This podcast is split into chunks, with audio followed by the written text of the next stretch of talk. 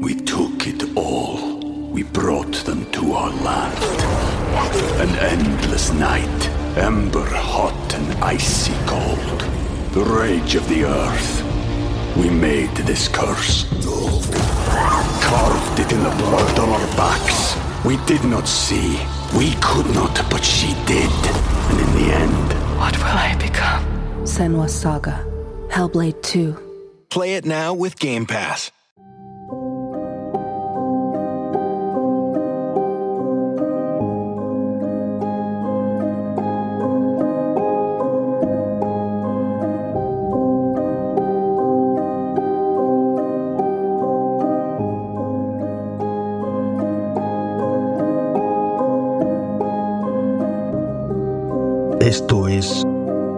El Poder de la Investigación con Diana Santiago.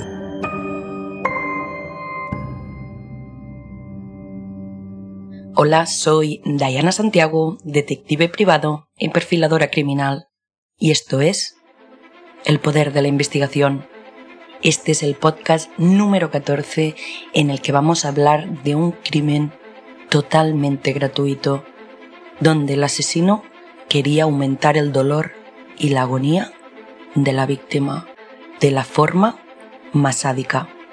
Estate atenta y atento porque empezamos. Una empresa familiar en un polígono de Granada, una empleada, ejemplar de confianza, y un hijo en desacuerdo con la dirección de la empresa. Hoy vamos a conocer la historia del macabro crimen de Juncaril. Dejadme que primero os explique todo sobre la empresa familiar, ya que es el lugar principal del caso de hoy. Manufacturas Químicas Aquasol SL es una empresa situada en la calle Treblez con Paseo de Colón del polígono Juncaril de Albolote, provincia de Granada. Esta tiene la forma jurídica de sociedad limitada y su actividad es de comercio al por mayor, de productos químicos, dedicada a productos para el mantenimiento de aguas y de piscinas.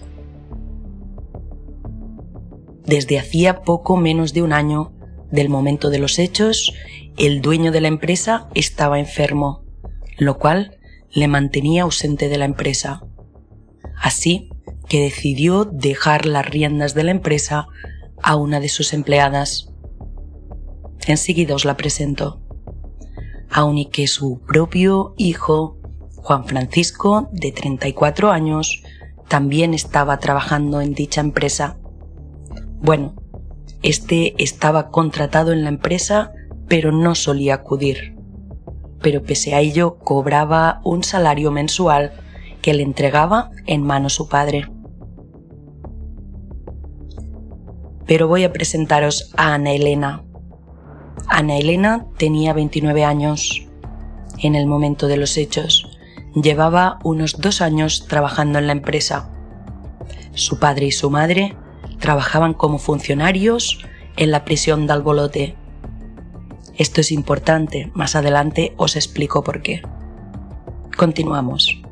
Ana Elena se había ganado por su eficiencia la confianza del padre de Juan Francisco. Ella era, de hecho, quien llevaba todas las gestiones administrativas de la mercantil, incluidas las nóminas. Ejercía todas las funciones de administrativa en la empresa y era de total confianza para el dueño. De hecho, incluso cuidaba de sus mascotas. En ese momento, el dueño de la empresa se encontraba en la UCI por el COVID-19, lo que hizo que los abonos de los salarios se estaban retrasando. Llegamos a la mañana del 5 de febrero de 2021, poco antes de la apertura del público del establecimiento, un empleado que en ese momento se incorporaba a su puesto de trabajo encontró sobre las 9.55 horas de la mañana a Ana Elena agonizante en el suelo.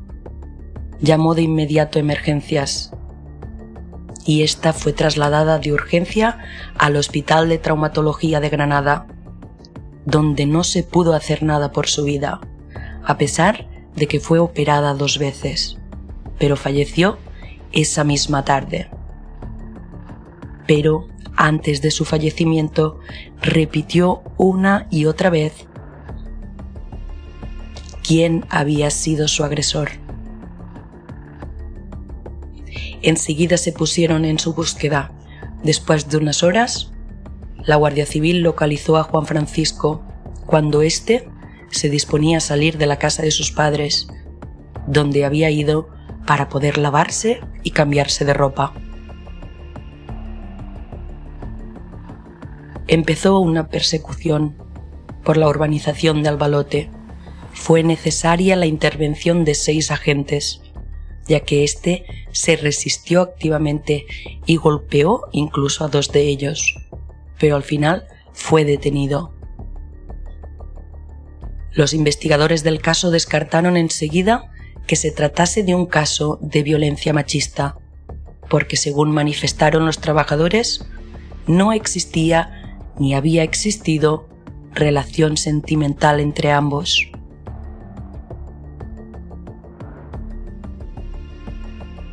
Tal y como habían grabado las cámaras de seguridad de la empresa, pudieron ver a Juan Francisco, hijo del dueño, llegar a primera hora de la mañana a la sede de la empresa familiar, armado con un cuchillo que había cogido de casa.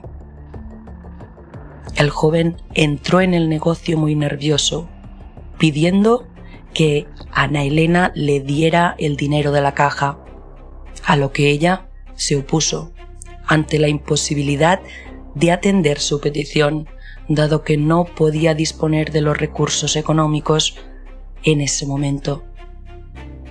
Juan Francisco la hacía culpable de no pagarle, ensañándose con ella y aumentando deliberadamente y de forma gratuita su sufrimiento, dolor y padecimientos.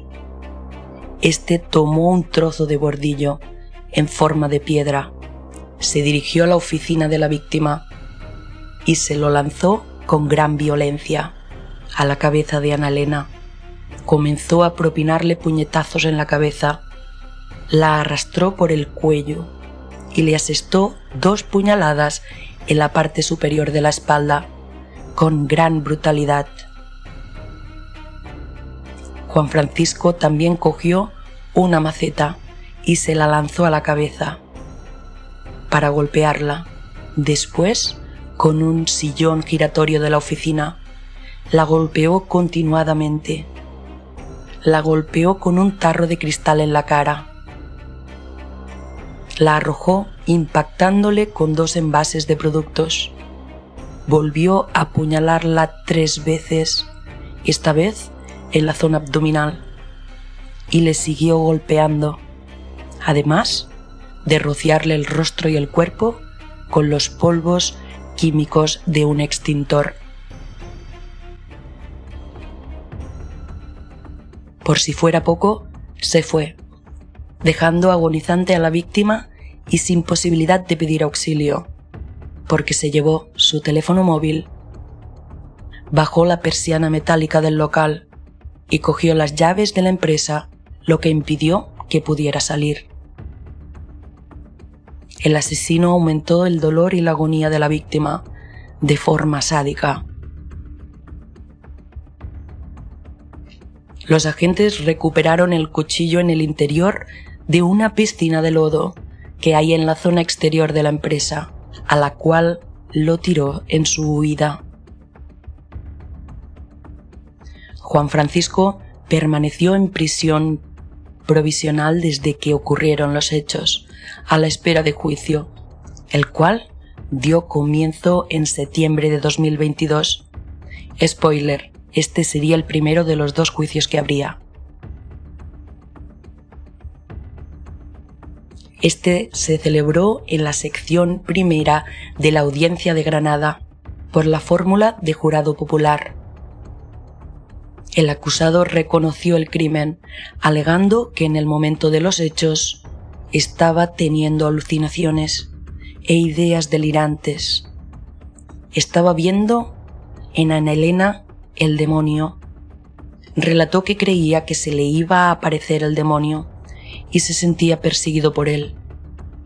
Declaró que empezaron los ataques de agresividad y de pánico y empezó a escuchar voces y sonidos estridentes. Aseguró que no recordaba nada y repitió en numerosas ocasiones que lo que le ocurrió es que estaba viendo al demonio y no quería verlo. Estaba con la cabeza ida, no tenía nada premeditado.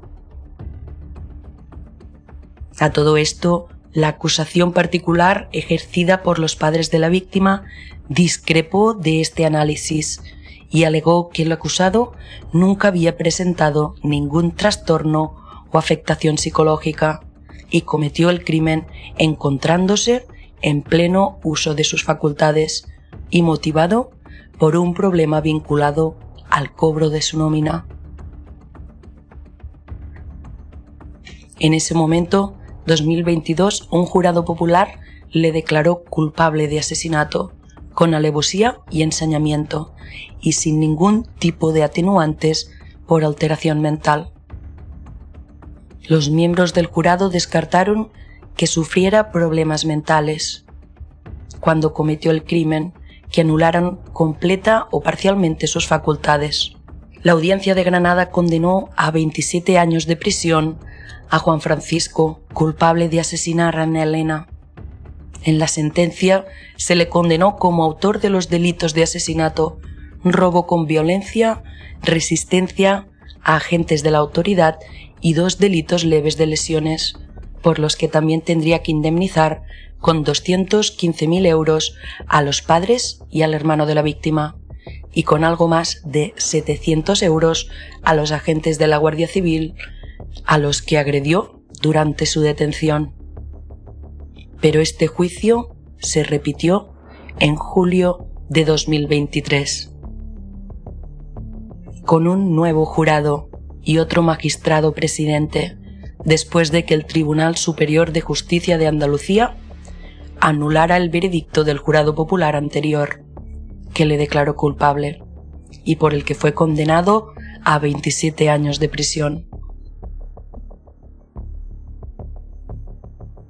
En estas sesiones, la propia fiscal explicó frente a los miembros del jurado que en este caso no se discutía la autoría del crimen por parte del acusado, ya que estaba grabado y él lo había reconocido previamente sino si en el momento de los hechos tenía anulada su capacidad para entender lo que estaba haciendo por sufrir un brote psicótico.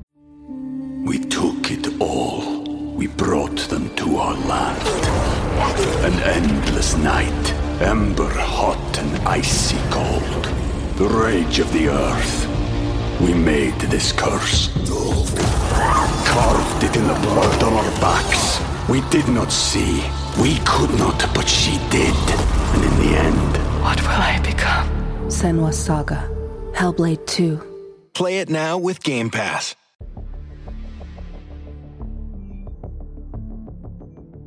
Después de todas las sesiones, declaraciones y exposiciones, incluso la visualización de la grabación del asesinato, y tras dos días de deliberaciones, el jurado popular declaró por unanimidad culpable de asesinato con alevosía y ensañamiento y sin ningún tipo de atenuantes por alteración psicológica.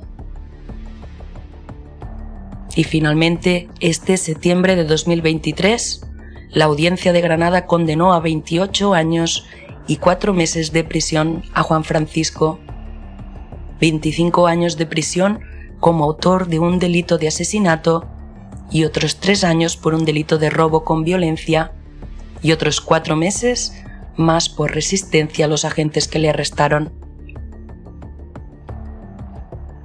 así como el pago de diversas indemnizaciones a los familiares de la víctima. Respecto a los que también se le ha impuesto una prohibición de comunicación y acercamiento. Pero debo deciros que contra esta sentencia cabe recurso. Y ahora sí, hasta aquí el caso de hoy. Un caso más donde poder analizar la conducta humana, su mente y parte de su capacidad. Espero que os haya servido para poder hacer vuestros análisis y quiero recordaros que podéis seguirme en Instagram, El Poder de la Investigación, donde durante la semana voy subiendo información extra sobre los casos y sus actualizaciones. También si os gusta el podcast y queréis ayudarme a que crezca esta pequeña gran familia, agradecería muchísimo si podéis compartir el podcast, dejar vuestros comentarios, darle me gusta y todo eso que se dice. Ah, y además tenéis el link por si queréis invitarme a un café. Muchísimas gracias y recordad, podéis escucharme en Spotify, Evox y Amazon Music. Y nos vemos el próximo lunes con mucho más True Crime. Salud.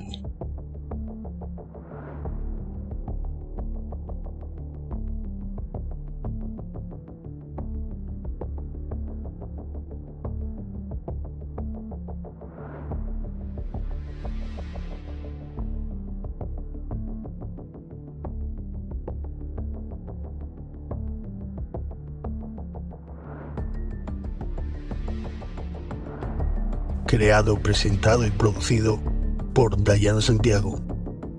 Edición de audio y creación musical Joel Villar.